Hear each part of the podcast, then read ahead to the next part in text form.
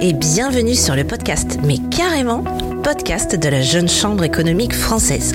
Nous sommes Émilie et Emmanuel et pour cette saison 2023, nous allons mettre en lumière des personnalités remarquables sur les thématiques du développement durable, du leadership ou encore de l'engagement.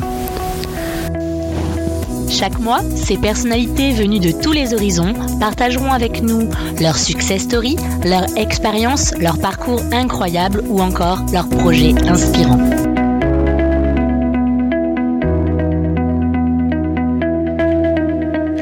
Nous sommes aujourd'hui avec le député Alexandre Portier. Alexandre Portier, bonjour. Bonjour. Vous avez tout juste 32 ans, vous êtes élu député dans la 9e circonscription du Rhône et vous vous situez parmi les plus jeunes députés de cette mandature puisque la moyenne d'âge de, de, vos collègues est de 51 ans à peu près. Ce niveau de mandat, il constitue un travail de fond, un travail de terrain et c'est aussi un nouveau tournant dans une vie et on peut dire que c'est un engagement à part entière. Et vous avez euh, occupé d'autres mandats d'élus avant celui-ci, donc engagé très tôt. Comment est-ce que vous, vous définiriez la notion d'engagement et comment est-ce qu'elle s'est construite avec le temps pour vous? C'est une large question. J'imagine que le, on a un rapport à l'engagement qui peut être différent en fonction de son parcours personnel. Je n'étais pas dans une famille euh, d'élus. La politique, c'était très lointain pour la plupart des gens de ma famille. Et donc, euh, l'engagement politique est venu euh, comme une forme de conquête un peu personnelle, euh, de découverte personnelle. Euh, je pense que ça, implique plusieurs choses. La première chose que suppose l'engagement, c'est d'abord une raison d'être, c'est d'abord une conviction, c'est d'abord une cause, quelque chose que l'on a envie de défendre. Quand on se présente pour un mandat, quand on se présente dans une élection, ça suppose d'avoir envie de défendre quelques sujets en priorité, des choses qui nous tiennent à cœur. La, deuxième chose qui me semble importante, c'est de, tuer le mythe euh, que ce serait forcément quelque chose d'individuel. On s'engage toujours dans un collectif. Le mandat du député est individuel, mais on ne gagne pas une élection tout seul par définition. Euh, on a euh, tout un groupe qui se constitue autour de nous pour nous soutenir, pour nous porter, pour nous aider. Et c'est ce sens du collectif qui est peut-être évidemment plus fort dans un collectif municipal ou au département ou à la région, mais c'est cette dimension collective qui, à un moment donné, transcende et, nous, pousse à, nous pousse à aller plus loin. Et puis la, troisième chose, il ne faut pas, faut pas sous-estimer évidemment dans l'engagement euh, des fois les renoncements qu'il peut y avoir. Mm. Vous êtes très engagé sur le plan associatif, vous êtes très engagé euh, au niveau de l'entreprise, vous êtes élu avec des responsabilités prenantes et importantes. Forcément, c'est des choses auxquelles vous renoncez sur le plan personnel, sur le plan familial, etc. Il y a une petite part de sacrifice. Et ce sacrifice, vous pouvez le faire que si vous êtes soutenu par vos plus proches. Et donc l'engagement, c'est tout ça, c'est à la fois euh, euh, des convictions, c'est à la fois une, une, aventure collective, et c'est en même temps euh, des renoncements qu'on peut faire parce qu'on est soutenu par ceux qui, qui nous entourent. Hmm. Donc un, un, mandat qui se joue de façon individuelle, mais qui vous donne, qui est énergisé par la force du collectif. C'est un peu ça. C'est ça, c'est hmm. ça. Je pense qu'on trouve, on trouve l'énergie de, de, ce genre de mandat dans le, le, le regard, le retour de ceux qu'on aime de ceux qui nous ont fait confiance, euh, voilà, des milliers d'électeurs qui nous ont fait confiance dans notre circonscription, de la bande de copains qui a soutenu euh, notre campagne et qui a accepté d'aller matin, midi, soir, nuit, euh, mettre des bulletins dans les boîtes aux lettres, voilà, aller sur les marchés avec nous, d'aller taper aux portes. Tout ça, on ne peut pas le réussir tout seul par définition. Bien sûr. Hmm. Et hmm, au quotidien, dans vos travaux de député, donc vous avez parlé de cette notion de, de, groupe euh, dans, vos, dans votre quotidien. Vous appartenez à une commission, vous êtes membre d'une commission, celle des affaires culturelles et de l'éducation. Euh, c'est des thèmes qui sont des leviers, qui, c'est des leviers qui font sens pour, euh, pour la jeunesse que notre mouvement représente aujourd'hui. Est-ce que vous pourriez nous dire pourquoi vous avez choisi cette commission-là ou pourquoi ces thèmes en particulier? Alors, la, commission dans laquelle je suis, c'est effectivement celle des affaires culturelles et de l'éducation. Euh, et euh, le sujet qui m'intéressait tout particulièrement dans cette commission, c'était la question de l'enseignement. Étant, euh, avant d'être député, professeur de philosophie, enseignant en lycée euh, dans la ville où j'habite, à Villefranche-sur-Saône, je, souhaitais pouvoir continuer mon engagement pour la jeunesse d'une autre façon dans ce mandat-là. Et euh, j'ai fait ce choix-là à la fois par appétence et par conviction. Appétence parce que je me dis que c'est toujours mieux de parler des sujets qu'on connaît mieux que les autres, en tout cas moins mal que les autres. Beaucoup d'élus mmh. qui parlent un peu de tout et n'importe quoi à tort et à travers. J'ai préféré faire euh, le choix d'un sujet que je connaissais un, un petit peu. Et puis euh, aussi un choix de conviction, c'est que l'éducation, c'est pour moi le grand sujet euh, de notre époque. Euh, c'est euh, la grande bataille qu'on a à mener. quand je dis ça, c'est que on, on, oublie peut-être parfois, un peu trop facilement, que l'éducation, c'est le premier budget de l'État.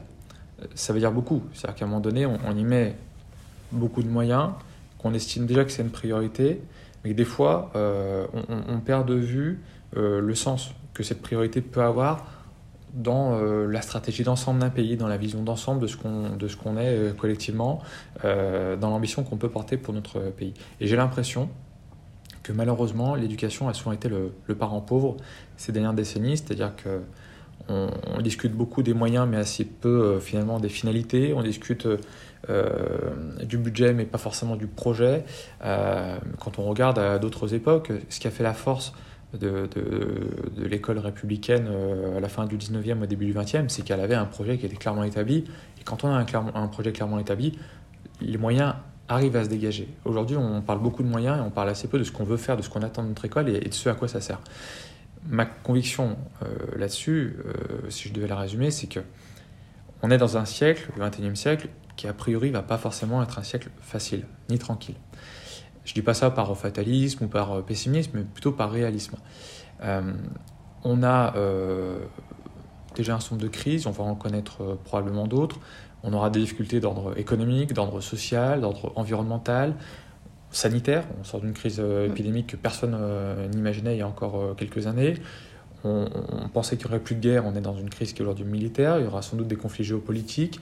voilà, il y a des enjeux absolument majeurs on ne peut pas euh, faire d'autre pari que l'éducation. Euh, le meilleur cadeau qu'on puisse faire à nos enfants euh, pour être armés face à toutes ces crises, c'est l'éducation. Le meilleur cadeau qu'on puisse leur faire, c'est qu'ils soient bien instruits, bien éduqués, bien dans leur basket. Et ça, ça passe forcément par l'éducation, qui est aujourd'hui la, plus grande des priorités. Qu'est-ce, qui le montre? C'est qu'aujourd'hui, tous les pays qui font la course en tête dans le monde sont des pays qui ont misé sur l'éducation. Et que quand on investit sur l'école, quand on investit sur la formation de nos jeunes, on le retrouve. On le retrouve non pas euh, un ou deux ans après, on le retrouve dix ans ou vingt ans après, et parfois même cinquante ans après. Euh, quand on fait un petit peu d'histoire, on se rend compte que en France, quand on a la crise de 1870, on la surmonte par l'éducation, et que ça nous permet d'avoir euh, après un échec militaire qui était important en 1870, ça nous permet en quelques décennies de redevenir une nation florissante et d'avoir tous les grands prix Nobel, tous les prix euh, scientifiques euh, de la première moitié du XXe siècle. Donc cette bataille-là de l'éducation, elle est fondamentale et je pense qu'elle est assez conforme en plus à l'ADN français, qui est d'être une nation humaniste, euh, qui attache de l'importance aux valeurs, qui accorde une large place à l'épanouissement euh, individuelle et, à la culture. Et ça, c'est à l'école de le porter. Et puis dans cette commission des affaires culturelles et de l'éducation, il y a euh, plein d'autres sujets qui tiennent surtout, et c'est ça qui me tenait à cœur, au quotidien des gens. Euh, quand on prend la culture, quand on prend le patrimoine, quand on prend les médias, quand on prend le sport, tout ça, c'est des choses qui sont très prégnantes dans euh, le quotidien de, nos villages. Et en tant que député, c'est des choses dont on parle tous les jours sur le terrain. C'est des choses que je voyais beaucoup en tant qu'adjoint avant d'être euh, député. Et euh, le fait de pouvoir rester très concret dans, mon approche politique, dans mon mandat, c'est quelque chose qui me semble fondamental. Mhm. Donc c'est des constats que vous avez pu tirer dans votre quotidien d'élu avant votre vie de député, des valeurs fortes et des convictions fortes que vous pouvez euh, concrétiser dans cette commission des affaires. Euh, et je pense que c'est important, euh, quand on est élu comme dans toute chose, de faire des choses que l'on aime. Mm. Quand on aime, on est forcément bon.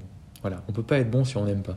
Voilà. Et je pense que si on veut pouvoir s'investir pleinement sur des sujets, il faut, il faut en avoir envie, il faut non seulement les connaître sur le plan théorique, mais il faut aussi à un moment donné que ça nous prenne un petit peu au trip. C'est là que ça rejoint la notion d'engagement, c'est qu'il faut avoir cette cause, il faut avoir ces raisons d'être, ces choses auxquelles on tient. Et, pour moi, l'éducation, c'était euh, pas seulement une politique publique parmi d'autres, mais euh, m'engager pour l'école, c'était une façon finalement de rendre à cette école à qui je devais beaucoup. Mm. Parce que mon parcours ne serait pas fait sans l'école, sans, mes enseignants, sans mes parents qui m'ont poussé, etc. Euh, c'est à l'école qu'est né mon engagement politique en réalité. C'est faire sens de façon très vertueuse, finalement. C'est ça, c'est une façon de, de, rendre une partie de ce qu'on a reçu. Mm. je sais pas. Et dans votre euh, quotidien de député, donc euh, avec ces sujets que vous travaillez, euh, vous êtes en relation avec des jeunes, vous les rencontrez, j'imagine.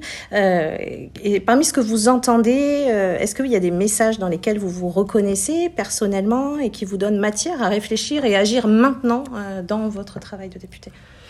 Quand on, quand on parle des jeunes en, en politique, on aime bien leur faire dire un peu tout et n'importe quoi.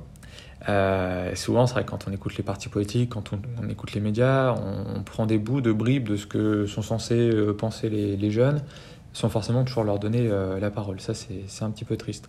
Et surtout, on a du mal à donner cohérence finalement parfois à des, remontées qui sont un peu contradictoires.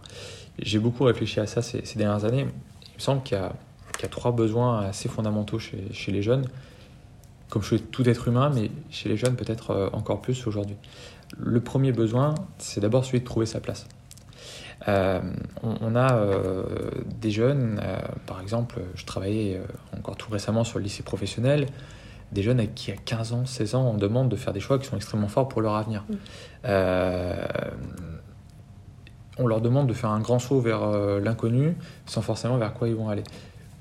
Le besoin de trouver sa place, ça veut dire être capable de donner à nos jeunes beaucoup plus d'outils, d'aide en matière d'orientation, en matière d'insertion professionnelle, pour qu'ils puissent non seulement se faire un avis éclairé, faire des choix, peut-être faire des erreurs mais revenir dessus, et puis avoir cette expérience de la vie qui nous permet petit à petit de savoir ce qu'on aime et ce qu'on n'aime pas, euh, tout simplement de, cheminer jusqu'à trouver sa place dans son métier et dans ses engagements associatifs. Mais le besoin de trouver sa place, il est, éternel, il est fondamental.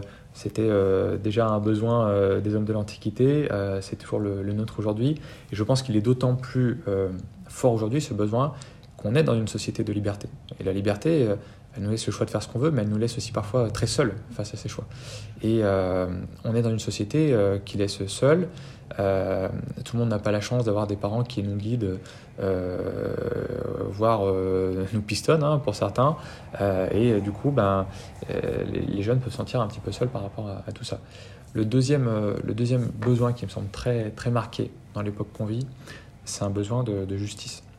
Dans, tout ce que je peux voir, que ce soit des jeunes euh, qui habitent des villes moyennes, des grandes villes, euh, des jeunes de territoires ruraux, il y a un sentiment d'injustice qui est peut-être encore plus exacerbé chez les jeunes que chez leurs parents aujourd'hui. Euh, je vois des jeunes de territoires ruraux, ma circonscription est en grande partie rurale, mmh. qui, ont l'impression qu'on parle beaucoup des grandes villes, de leur banlieue, et pas forcément de leur quotidien dans les villages, où il n'y a pas de bus, où il n'y a pas d'activité culturelle, euh, où il y a beaucoup moins de possibilités de sortir, de s'informer, etc. Ça crée une petite injustice. C'est un exemple parmi d'autres parce que je pense que dans les grandes villes, il y a d'autres formes de, de, sentiments d'injustice, dans les banlieues également. Et, tout ça, à mon avis, me semble assez, euh, assez, générationnel. On a une, génération qui a envie de retrouver l'équilibre, de la mesure, de retrouver une forme d'équité, euh, ça passe par différentes choses. Hein. La méritocratie, le fait que quand on travaille, quand on produit un effort supérieur, ben, à un moment donné, on puisse être récompensé. C'est le fait que quand on, quand on fasse des efforts euh, pour s'engager euh, en faveur des autres, on soit soutenu, reconnu. Mais ce, besoin de justice, c'est un besoin fondamental de l'être humain. Et je pense que dans une société qui aujourd'hui est, à bien des égards un peu figée, les jeunes, les jeunes en ont un petit peu assez d'avoir l'impression, finalement, d'être euh, cloisonné, cantonné euh, euh, dans des places qui qui, sont pas toujours justes et, qui, qui n'ont rien d'évident. Et le troisième besoin, il me semble qu'il est de, de, pouvoir construire pour la durée. C'est-à-dire que quand on parle de, transition écologique, évidemment, il y a, a un souci évident de prendre soin de la planète, une prise de conscience des abus euh, du fonctionnement de l'économie, euh, d'une forme euh, de déconnexion à son de décisions politiques qui sont prises. Mais il y a fondamentalement, ce qui est un besoin de, l'être humain, l'idée de se projeter à moyen terme, à long terme, et de se dire, c'est vers ça que je veux, faire tendre ma vie à titre individuel, et c'est vers ça que je veux contribuer le monde autour de moi à aller. une forme de, reprise en main euh, finalement de son existence individuelle et puis collectivement de reprise, de reprise en main, de pouvoir construire des, projets ensemble dans une époque qui est individualiste et dans une époque qui est une époque du court terme. Voilà. Et, à bien des égards aussi, du coup, une époque un peu euh, de grand gaspillage. Gaspillage des ressources, gaspillage des talents, gaspillage des énergies, gaspillage affectif, etc. Euh, je crois que les jeunes n'ont pas totalement renoncé, contrairement peut-être à certains de leurs aînés, à l'idée que la vocation de l'être humain, c'était pas de vivre dans l'instantanéité comme un animal, mais c'était à un moment donné d'être capable de, construire quelque chose qui euh, le dépassera et qui pourra transmettre. Hmm. Donc trouver sa place, euh, se sentir euh, dans un environnement euh, juste en mm. fait. Et, et c'était intéressant cette notion de construire dans la durée. On est dans la, dans la, dans la durabilité et, et vous le savez à la Jeune Chambre économique française, on est très actif sur, cette, sur ces notions de développement durable, sur ces notions de développement économique également. Mais est-ce que dans votre quotidien, il y a des, des expériences ou des, des, des échanges qui vous ont particulièrement marqué sur les thématiques, par exemple, du développement durable? Il y en a, il y en a beaucoup. L'une des, des difficultés finalement euh, sur ces questions-là, euh, c'est vraiment la conciliation euh, entre le développement économique et le développement durable. Conciliation pas simplement théorique, parce que dans tous les grands discours politiques, président de la République, ministre, il nous explique qu'il faut concilier les deux, mais ça, c'est de la rhétorique. Mm-hmm. Dans le monde des idées, tout est parfait. Là où c'est difficile, c'est dans la conciliation pratique. Euh, l'élu de terrain qui a été adjoint, qui a été vice-président d'une agglomération euh, avant d'être député, euh, il a forcément en tête tous les moments où il s'est retrouvé face à des injonctions contradictoires. Contradictoires de l'État et contradictoires de la population. La population, elle veut à la fois qu'on produise local, et en même temps, ben, elle aime bien sa tranquillité, elle aime bien la préservation de son cadre de vie, et quand elle a des entreprises un peu brillantes ou euh, parfois un petit peu dérangeantes autour, euh, elle s'en plaint. Il y a, euh, c'est là le challenge du politique, c'est là le défi du politique, c'est de concilier des, tendances qui sont contradictoires. Si je prends un exemple, par exemple, en ce moment, on parle beaucoup de réindustrialisation, le thème du jour. on parle aujourd'hui d'une inauguration d'usine de batterie, par exemple. c'est fondamental de produire chez nous en France fondamentale sur le plan stratégique. On l'a bien vu pendant le Covid. Hein. Quand on ne produit plus chez nous, on devient dépendant de tous les autres.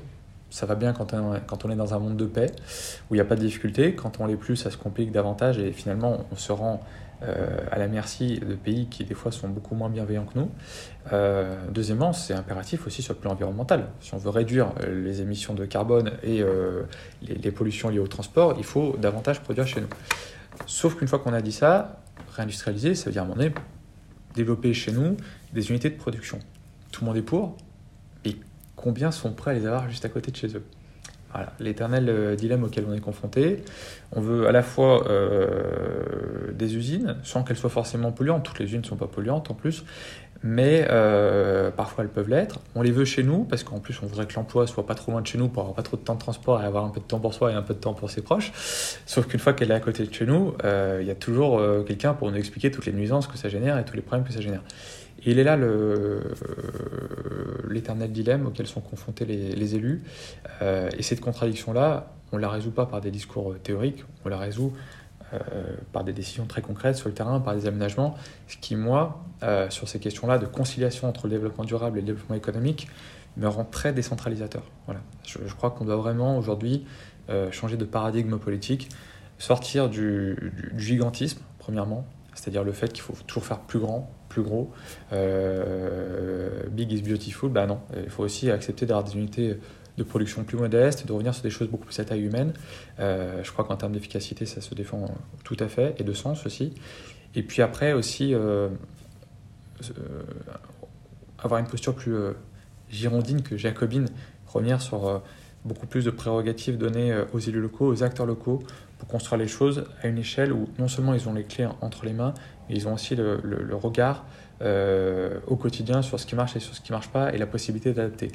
Quand vous décidez l'autorisation d'un projet depuis Paris euh, et que vous donnez l'autorisation euh, pour 5 ans, vous n'êtes pas tous les jours à voir si ça marche, si ça ne marche pas sur le terrain, vous n'êtes pas tous les jours en prise avec les habitants, etc. Voilà, je pense qu'il faut, si on veut trouver une solution pour arriver à concilier ces tensions contradictoires, faire beaucoup plus confiance aux acteurs locaux et je me dis que c'est pas pour rien si aujourd'hui les, maires, euh, les élus locaux sont les élus préférés euh, des Français. Mm. C'est qu'il y, a une confiance qui se construit dans la présence euh, quotidienne et c'est pour moi la seule solution pour, pour avancer sereinement là-dessus. Sur des sujets qui, par définition, sont de nature contradictoire. on sent l'expérience élue de terrain que vous avez eu avant dans, dans, vos propos et sur les, le discours que vous, que vous portez. Et, et en fait, on va parler de votre euh, très jeune âge euh, pour un député euh, en début de séquence. Est-ce que vous pourriez me dire en quoi cet âge, il a été, ou il est encore, un atout ou un frein dans votre mandat par rapport à vos prises de position ou au regard que vous portez sur des sujets tels que celui qu'on vient d'aborder, par exemple? Je n'ai jamais considéré que l'âge était une, une qualité. Euh, il y a eu euh, toute une période là où pendant des années, on a beaucoup mis en avant la jeunesse euh, des candidats comme si c'était une qualité particulière. je trouve que c'est un peu triste. C'est comme si on devait mettre en avant le, fait qu'une femme était une femme et que c'était une raison de voter pour elle. Je trouve ça un petit peu triste d'être réduit à une qualité finalement à laquelle on ne peut pas grand-chose préfère qu'on mm. valorise des choses euh, qui sont le fruit d'un travail, euh, d'un investissement, euh, d'un engagement, d'une expertise. L'âge, c'est pas c'est pas une qualité. Je, je, crois que ce qui compte plutôt quand on est jeune, c'est que cette énergie qu'on peut avoir, que cet enthousiasme qu'on peut avoir, on le met d'abord au service des autres. C'est ça le, plus qu'une qualité, on a d'abord des devoirs finalement, une responsabilité par rapport à tout ça et par rapport à la confiance que les gens nous ont confiée. C'est ce qui me guide tous les jours. J'essaie de mettre à profit tous les jours de, ces 5 ans de mandat en me disant qu'est-ce que je peux, qu'est-ce que je peux euh, laisser d'utile pour les habitants de mon territoire, qu'est-ce que je peux laisser d'utile pour euh, la vie de, l'Assemblée nationale, quel sujet je peux porter, euh, que j'aurais rêvé de porter quand je n'étais pas député et qu'aujourd'hui il m'est donné de, défendre. Et, quand on est jeune, si on a peut-être un, une qualité, c'est bien cette énergie-là qu'on peut, qu'on peut mettre au service des autres. Il y a quand même que quand on est, quand on est, voilà, quand on est jeune, quand on a, j'ai été élu à 32 ans, ma femme a accouché un mois après, j'ai fait campagne avec une femme qui avait un ventre prêt à exploser. Évidemment, on est dans des sujets du quotidien qui sont peut-être pas tout à fait ceux euh, de nos parents ou de nos grands-parents. C'est sûr que si je suis entouré de députés qui ont, qui ont passé la soixantaine, euh, on ne vit pas dans les mêmes soucis du quotidien. Ça veut pas dire qu'ils ne les comprennent pas, mais c'est-à-dire que forcément, euh, ils sont peut-être moins prégnants pour eux. Euh, sans faire du corporatisme, c'est sûr que mon environnement familial, amical, professionnel a fait que je, j'étais sensible à un certain nombre de problématiques mm. qui peut-être sortaient un peu des écrans radars de la, chose politique. Je pense notamment à la question de la petite enfance. Enfance, c'est quand même un sujet dont personne ne parle et qui est, qui est extrêmement préoccupant. Euh, aujourd'hui, vous avez par exemple 40% des parents qui ne trouvent pas de solution de garde pour leurs enfants. Euh, dans 10 ans, on va avoir la moitié des euh, assistantes maternelles qui vont partir à la retraite. Ce qui veut dire qu'on va avoir 7 parents sur 10, grosso modo, qui ne vont pas trouver de solution de garde. c'est un phénomène sociétal silencieux dont personne ne parle et qui est extrêmement fondamental. Qu'est-ce qui va se passer pour les jeunes couples Ils vont devoir faire des arbitrages s'ils ne trouvent pas de solution. Et ils vont faire ces arbitrages-là au sein du couple, entre euh, la façon d'organiser leur temps de travail, et on sait très bien que très souvent, ces choix-là se font euh, au détriment euh, de la maman. Faut pas faire tabou, faut pas faire langue de bois, soit pour des questions de, salaire plus élevé, soit des questions de, de, choix, voilà. Et ça, c'est quand même extrêmement dommage que sur le plan politique, on puisse pas en prendre conscience. Donc moi, ça fait partie des sujets que je me suis mis dans mes priorités de ce mandat, d'arriver à apporter ce, sujet-là. Il y a aussi des sujets de logement. Euh, quand on parle de crise du logement en France aujourd'hui, et heureusement, on, en parle un petit peu maintenant, mais ça n'a pas été le cas pendant ces cinq dernières années, euh, la crise du logement, qui est-ce qui la paye et qui la prend de plein fouet? C'est pas ceux qui ont déjà une maison depuis 30 ans. Euh, c'est ceux qui aujourd'hui n'arrivent pas à se payer un logement. Dans ma circonscription, qui est une circonscription périurbaine et rurale, on voit très très bien aujourd'hui les phénomènes de, gentrification qui sont mis en place autour de la métropole de Lyon. Euh, vous avez des jeunes qui sont repoussés de plus en plus loin de génération en génération parce que le, prix du foncier et euh, de l'habitat euh, se développe. des jeunes aujourd'hui ne peuvent plus habiter dans les villages où ils ont grandi. ce qui derrière leur ajoute des dépenses supplémentaires en matière de, transport. Donc finalement c'est un peu la, double peine, voire la triple peine pour cette, pour cette génération-là. Et ce sujet-là, je ne suis pas sûr qu'on les mesure avec autant d'acuité, euh, parfois même de violence, quand on, quand on a une génération plus. J'ai beaucoup d'exemples très concrets, euh, y compris dans mon entourage proche, qui me permettent d'alimenter les, les, choses très juridiques, voire très, très intellectuelles que des fois euh, on peut voir passer sous nos yeux à l'Assemblée. Oui, ce sont des, des, problématiques euh, qui vous sont contemporaines en fait et sur lesquelles vous mm. avez euh, une vision, comme vous disiez tout à l'heure, une préoccupation, même au titre de, de, citoyen, de, de, vous projeter sur, de la, sur 5, 10, 15 ans. Pas mm. traiter le problème dans l'immédiat, mais réfléchir ce que vous faites sur, sur les années à venir dans une logique de durabilité. Mm. ok. Euh, j'ai envie de vous demander quel message vous, avez, vous auriez envie de faire passer aux auditeurs de notre podcast qui pourraient euh, hésiter ou avoir envie de s'investir dans la vie politique de leur territoire parce qu'ils ont des, tas d'idées géniales ou de l'énergie à revendre? La première, c'est qu'il y a plein de façons de s'investir. Le, le mandat euh, politique, qu'il soit municipal, qu'il soit euh, euh, départemental, régional, national, en est une, mais il y a aussi un tas d'autres façons de le faire. J'ai été aussi dans l'associatif, j'ai été vice-président d'un club de, de, tennis pendant plusieurs années, ça a été, ça a été passionnant, j'ai rencontré énormément de monde. Il y a d'autres façons de s'engager, notamment dans des réseaux professionnels, dans des, dans des clubs services, etc. Euh, je ne hiérarchise pas, euh, tous ces engagements sont, sont importants. On ne parle pas aussi euh, évidemment de la, de la réserve, de la gendarmerie, des sapeurs-pompiers volontaires, mais c'est des choses qui, au quotidien, enrichissent énormément tous ceux qui le font. ce, qui, ce qui me semble important, c'est qu'on est dans une époque où, évidemment, si on ne prend pas, si on prend pas en compte l'ensemble de des paramètres qui organisent nos vies, on peut avoir du, mal peut-être à comprendre une forme de recul de l'engagement associatif. On aime beaucoup dire en ce moment qu'il y a de moins en moins d'engagement associatif. Euh, je pense que ce qu'on ne voit pas, c'est que bah, les contraintes qui euh, aujourd'hui euh, s'imposent aux jeunes sont plus fortes que celles qui s'imposaient à leurs parents. En matière de transport, en matière d'emploi, en matière d'exigences contradictoires, comme, comme je le disais tout à l'heure. évidemment, on a ces contraintes-là. Mais c'est pas parce qu'on a ces contraintes-là qu'il faut se priver de ces temps qui sont pas des temps de rentabilité économique, qui sont des temps d'investissement et des temps d'épanouissement. On peut faire des choses qui, transcendent notre euh, individualité personnelle, euh, qui nous permettent d'être en contact avec des autres, de sortir un peu de notre zone de confort, de sortir de, notre sphère. Et que quand on le fait, c'est toujours des découvertes.